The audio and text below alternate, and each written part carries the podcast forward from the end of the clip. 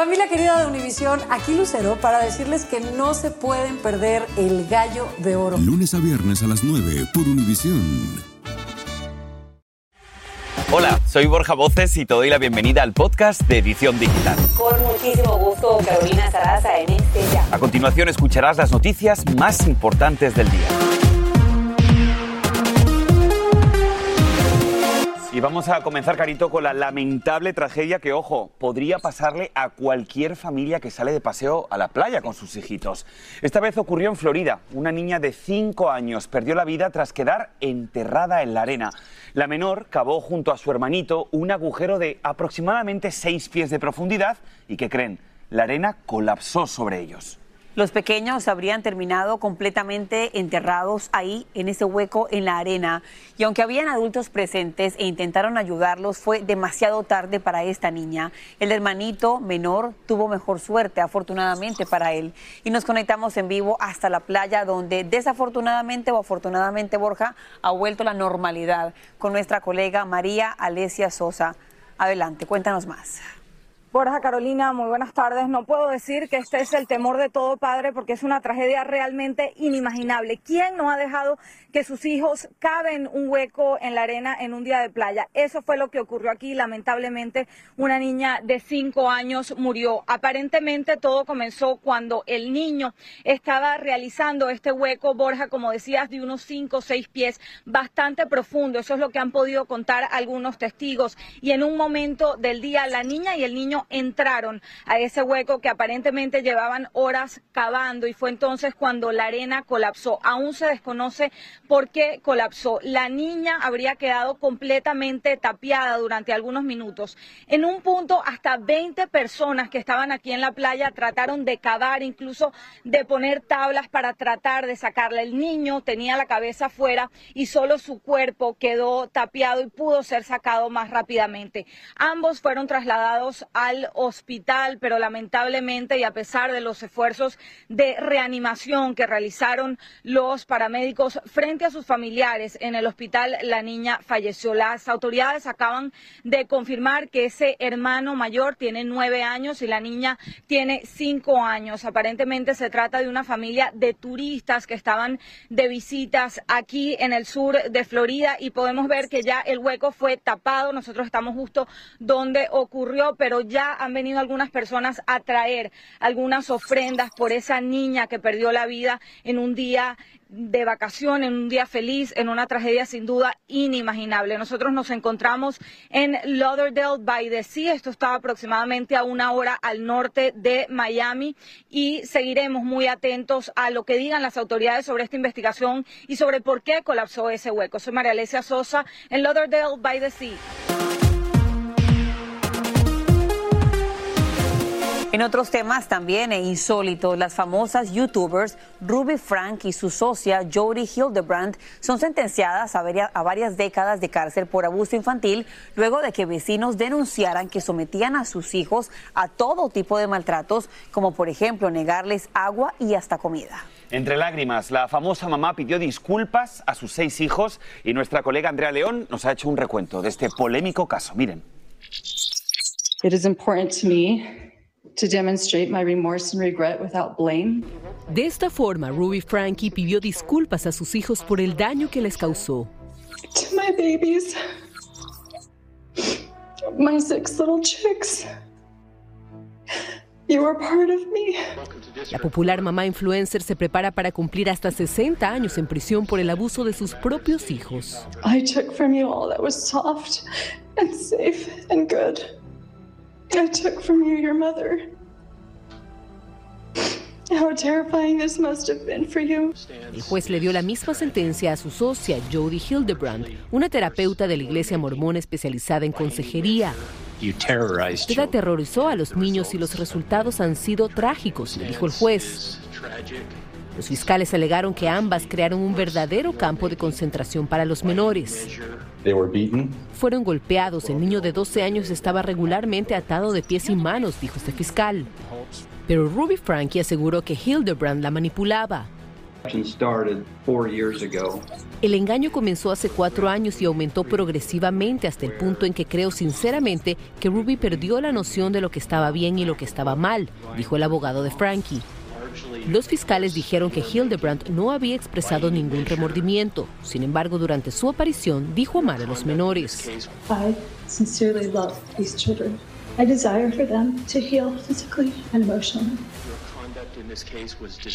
El esposo y los dos hijos mayores de Ruby Frankie estuvieron presentes en el tribunal junto a su abogado, quien envió un comunicado diciendo que estas lesiones fueron tanto físicas como psicológicas y las cicatrices permanecerán durante toda la vida. Lamentable caso, regreso con ustedes, chicos. En otros temas les contamos que el ex informante del FBI, Alexander Smirnov, admitió que espías rusos estaban implicados en un plan de soborno que involucraba el pago de 5 millones de dólares al presidente Biden y su hijo Hunter. El tema se relaciona a presuntos negocios con una empresa energética ucraniana. Este hombre, Smirnov, fue acusado de varios delitos en Nevada, pero un juez autorizó su liberación con un brazalete electrónico hasta que de inicio su juicio. También hablando de política, ya se habla de una posible lista de candidatos a la vicepresidencia de los Estados Unidos si el exmandatario Donald Trump vuelve a la Casa Blanca. Durante un acto público en Greenville, Carolina del Sur, el expresidente dijo, todos son buenos, todos son sólidos y entre algunos que se destacan son los siguientes. El senador Tim Scott, el empresario que ustedes conocen, Vivek Ramaswamy, el gobernador de Florida, Ron DeSantis, el representante de Florida, Byron Ron Donalds, la gobernadora de Dakota del Sur, Kristen Noem, y la ex representante por Hawái, Tulsi Gabbard, que fue congresista demócrata, pero que ahora es más conservadora. Veremos a ver a quién escoge como fórmula vicepresidencial. Y seguimos con más y como te adelantamos aquí en la edición digital, ha comenzado el juicio del expresidente de Honduras, Juan Orlando Hernández, en Nueva York. Hoy te decimos más de él y sus acusaciones. Yo te explico.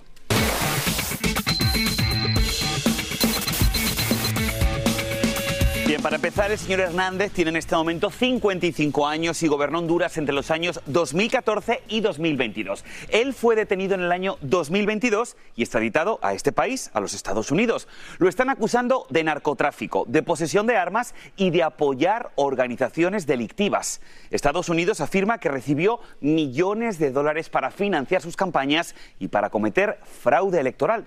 Aunque se desconoce la totalidad de la evidencia en su contra, se esperan testigos y pruebas clave para condenarlo. Durante el juicio se podrían incluso hasta revelar libros contables de un narco hondureño en el que aparecería el señor Hernández junto a su hermano Tony Hernández, también encarcelado aquí en los Estados Unidos. Por su parte, el señor Hernández, ¿qué creen? Niega totalmente las acusaciones y dice que están basadas en testimonios de narcotraficantes convictos. Definitivamente será, sin duda, como muchos definen, Carito, uno de los juicios del año, porque es la primera vez que un exmandatario latinoamericano viene a enfrentar la ley aquí en los Estados Unidos. Y también esta noticia crea una luz de esperanza para uno de cada 12 hombres en Estados Unidos con problemas de fertilidad. Un laboratorio Borja hace historia. Así es, Carito. Es que, escuche esto, han desarrollado testículos artificiales a partir de células de ratones. Ahora, la pregunta sería, ¿Podrían hacerlo con humanos también? Bueno, se lo vamos a preguntar al urólogo, el doctor Oscar Martín, al que damos la bienvenida. Doctor Martín, una vez más, gracias por estar con nosotros. El hecho de que hayan logrado crear estos testículos con células de ratones, ¿es garantía de que van a poder hacer lo mismo con células madres de hombres? Wow, bueno, un gusto, un placer nuevamente saludarlos a todos ustedes. Esto nos abre una posibilidad y una, una ventana grandísima, obviamente para poderlo aplicar a la parte eh, de los humanos. Y aquí va a venir una serie de cosas muy interesantes en el sentido de que la parte médica siempre está conectado muy de, muy de cerca y muy fuerte con la parte ética, la parte médica y ética y moral. Entonces, aquí digamos que la posibilidad de que se haga esto es viable aparentemente, pero vamos a ver a futuro qué tantas cosas genéticas nos pueden traer esto en las futuras descendencias que utilicen estas técnicas. Usted habla de algo importante, que sea viable, pero también nos preguntamos en un futuro próximo, ¿está esto en una etapa muy inicial para poder decir, digamos, en 5 o 10 años podría ser la solución para tantos hombres con infertilidad? Es posible, es posible que de aquí a 5 o 10 años tengamos la probabilidad, sin embargo, existen muchos factores que hacen falta que, que haga un, un efecto mucho más poderoso y más potente. Las células madre, nosotros en los humanos ya las hemos utilizado y se han ido utilizando para crear no solamente testículos, sino también riñones, se ha intentado crear pulmones, hígado, o sea, toda serie de órganos a partir de una célula eh, primogénita o una célula inicial o una célula madre, que de ahí puede derivarse hasta un órgano completo, lo cual evidentemente sí puede ser viable. Bueno, pues doctor, muchísimas gracias por haberte conectado con nosotros. Esperemos que este avance de la ciencia, lo más importante, que ayude a muchos, muchos hombres en el futuro. Este es el podcast de Edición Digital, con noticias sobre política, inmigración, dinero, salud y mucho más.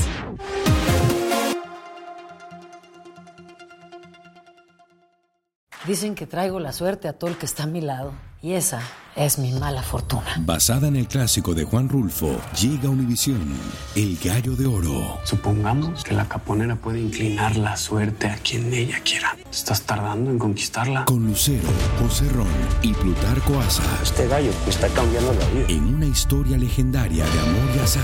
No trates de cambiarme, no lo vas a lograr. El Gallo de Oro, lunes a viernes a las 9 por Univisión. Y ahora regresamos con el podcast de Edición Digital con las principales noticias del día.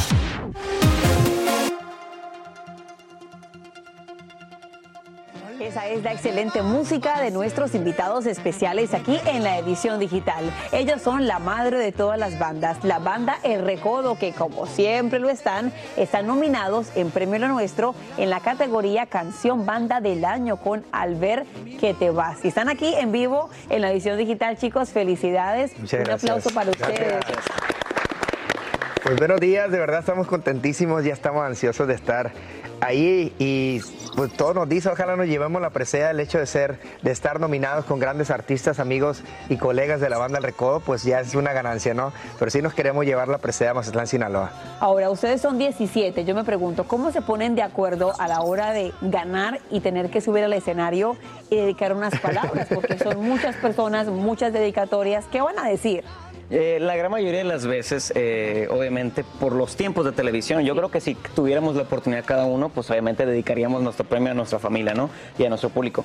Pero en este caso siempre le toca decir las gracias en nombre de toda la empresa, en nombre de, de todo el público y de nosotros, a nuestro líder Poncho Lizárraga, que en esta ocasión no nos acompaña, está con los músicos ahí en Mazatlán, Sinaloa, pero es el que siempre da las palabras y el agradecimiento, ¿no? Ya si de repente quedan unos segundillos este, y tenemos la oportunidad de nosotros hablar, decimos algo rápido, obviamente por los tiempos de televisión. Me imagino que también tiene mucho que ver eh, los inmigrantes, ¿no? Veíamos su cuenta de Instagram y vimos una página muy bonita en la que se enfoca en la gente, en el fanático y es. especialmente en la gente que vive aquí en Estados Claro. Unidos.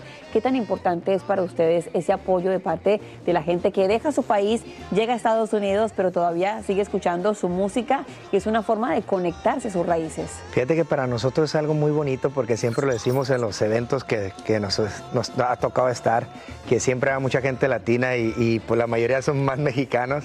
Les traemos un poquito de nuestro México a Estados Unidos a esas personas que no tienen la oportunidad de, de regresar, ¿no? De verdad, para nosotros es algo muy importante tomarlos en cuenta y más que nada que son también amigos y fans que tenemos en la actualidad y pues les deseamos siempre lo mejor, ¿no? Que, que siempre estén en la lucha de poder arreglar sus papeles. Sabemos que es, es algo muy difícil y pues imagínate, para nosotros es algo muy bonito tenerlos presentes en nuestros eventos. Ahora yo no puedo dejarlos ir sin que ustedes canten un pedacito para la familia de la edición digital. Claro que sí. De lo que seguramente también estarán escuchando mañana en Primero Nuestro. Así que Ok. todo de ustedes. Sin mirar diferencias sociales, nos tuvimos amor de verdad.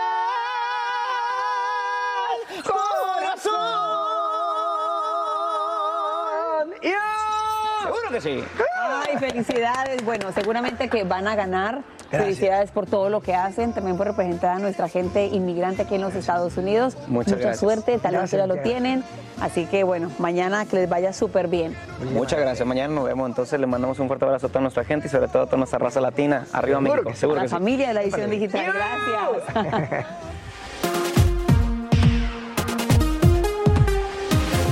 ¿Debería o no una escuela pedirle permiso a los padres para que sus hijos realicen actividades tan comunes como escuchar un concierto o incluso asistir a un cumpleaños de un compañerito dentro del colegio? Bueno, hay mucho más. Y es que tal vez está el tema de restringir totalmente el uso de redes sociales en la clase. Piénselo bien, pues en la Florida ya es una ley. Nuestra colega Andrea León se fue a las calles a hablar con los padres y nos tiene muchos más detalles. Adelante. Un nuevo debate en las escuelas de Florida. Algunos distritos ahora requieren la aprobación de los padres para todas las celebraciones dentro de los salones, incluidos cumpleaños y conciertos escolares. 27 niños en una escuela cerca de Jacksonville fueron excluidos de una presentación musical porque no tenían sus hojas firmadas. Pero estas reglas fueron implementadas para cumplir con una ley de la Junta de Educación del Estado de Florida aprobada el año pasado. Otra escuela pública de Miami-Dade, en cambio, envió un formulario a los padres pidiendo su consentimiento para un evento del mes de la historia afroamericana en el que los estudiantes iban a participar y escuchar un libro escrito por un afroamericano, algo que causó confusión entre los padres. El distrito aclaró después que envió esos formularios debido a la presencia de un orador invitado. Algunos padres dicen que aprecian esta comunicación y que quieren saber más sobre lo que está pasando en las aulas. Es seguro saber que los padres y el maestro están de acuerdo en que está bien hacer algo, dice esta madre. Todo esto mientras el Estado aprueba también una prohibición a las redes sociales para niños menores de 16 años, independientemente de la aprobación de sus padres. Los legisladores estatales buscan restringir el uso de plataformas que dan seguimiento a la actividad del usuario, emplean características adictivas y permiten que los niños carguen contenido. Los partidarios de esta ley esperan que ayude a la salud mental de los niños y a prevenir el acoso cibernético. Pero algunos oponentes dicen que viola la primera enmienda. Y no solo en el estado de Florida están tomando cartas en el asunto. En cambio, en la ciudad de Nueva York, el alcalde Rick Adams presentó una demanda en contra de estas compañías de redes sociales porque dice que sus efectos le ha causado problemas de salud mental a los estudiantes del distrito escolar. Es la información a esta hora desde Miami, Florida. Soy Andrea León. Regreso con ustedes al estudio.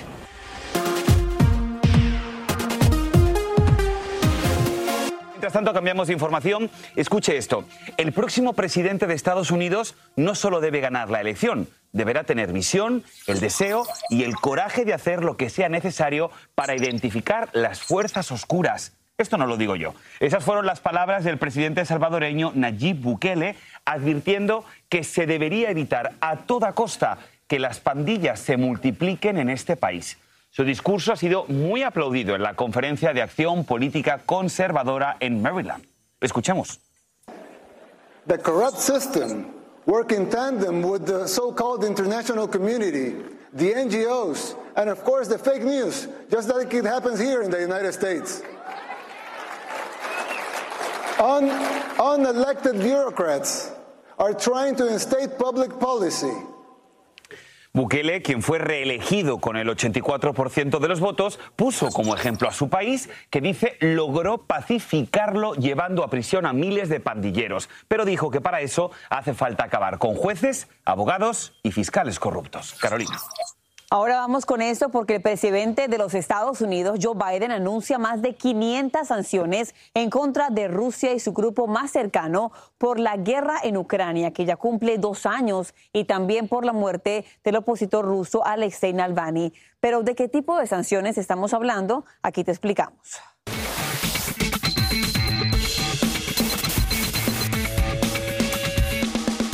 Bueno, estas van dirigidas específicamente al sector financiero y también a la industria rusa. Involucra a por lo menos 100 entidades de otros países que promueven y financian la guerra a favor de ese país, de Rusia. También van dirigidas en contra de los responsables de haber llevado a la cárcel a Alexei Navalny. Te recuerdo que Estados Unidos, los aliados de Estados Unidos, han estado sancionando empresas a bancos rusos desde el comienzo de esta guerra. Y es que ya el tiempo ha volado, ya el día de mañana sábado se cumplen dos años de la invasión de Rusia a Ucrania y todavía no termina. Cambiamos de tema. Escuche, todo eso es falso, completamente falso. Así se defendió el presidente de México, Andrés Manuel López Obrador, quien descalificó una investigación del diario The New York Times sobre una supuesta financiación de su campaña con el narcotráfico antes y después de las elecciones presidenciales del año 2018. Y durante la conferencia La Mañanera del día de hoy, nuestra colega Jessica Cermeño cuestionó directamente a López Obrador por haber dado el número de teléfono de una periodista del periódico New York Times que estaba indagando sobre sus supuestos vínculos con el narcotráfico. Esto fue lo que respondió. Escuchemos. Ustedes eh, se sienten eh, bordados a mano, este, como eh, una casta divina privilegiada. Ustedes pueden calumniar impunemente, como lo han hecho con nosotros. Bien, pues nos vamos a marchar directamente hasta México porque se une con nosotros aquí la edición digital una de las protagonistas. Jessica Cermeño está en vivo con la reacción de lo que pasó esta mañana. Jessica, cuéntanos más, por favor, ¿qué es lo que nos hemos perdido que tú pudiste ver?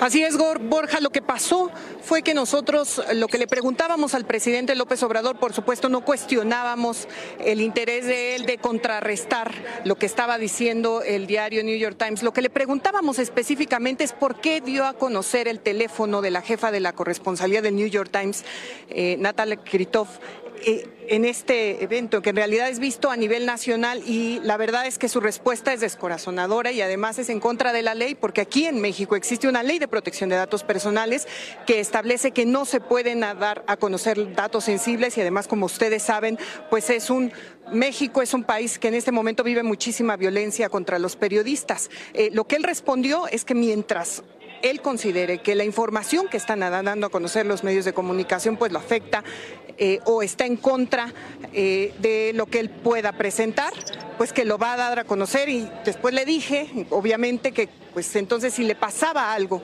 a Natalie, ¿quién iba a ser responsable? Lo que él contestó que si a la periodista del New York Times le preocupaba que se diera a conocer eh, el número celular personal de ella, pues que se cambiara de teléfono. Así fue la respuesta. Regreso con ustedes. Es un tema realmente preocupante, Jessica, considerando el incremento de amenazas, incluso de muertes que se dan a colegas periodistas. Como siempre, qué bueno que nos informas. Muchísimas gracias. Y así termina el episodio de hoy del podcast de Edición Digital. Síguenos en las redes sociales de Noticiero Univisión Edición Digital y déjanos tus comentarios. Como siempre, muchas gracias por escucharnos.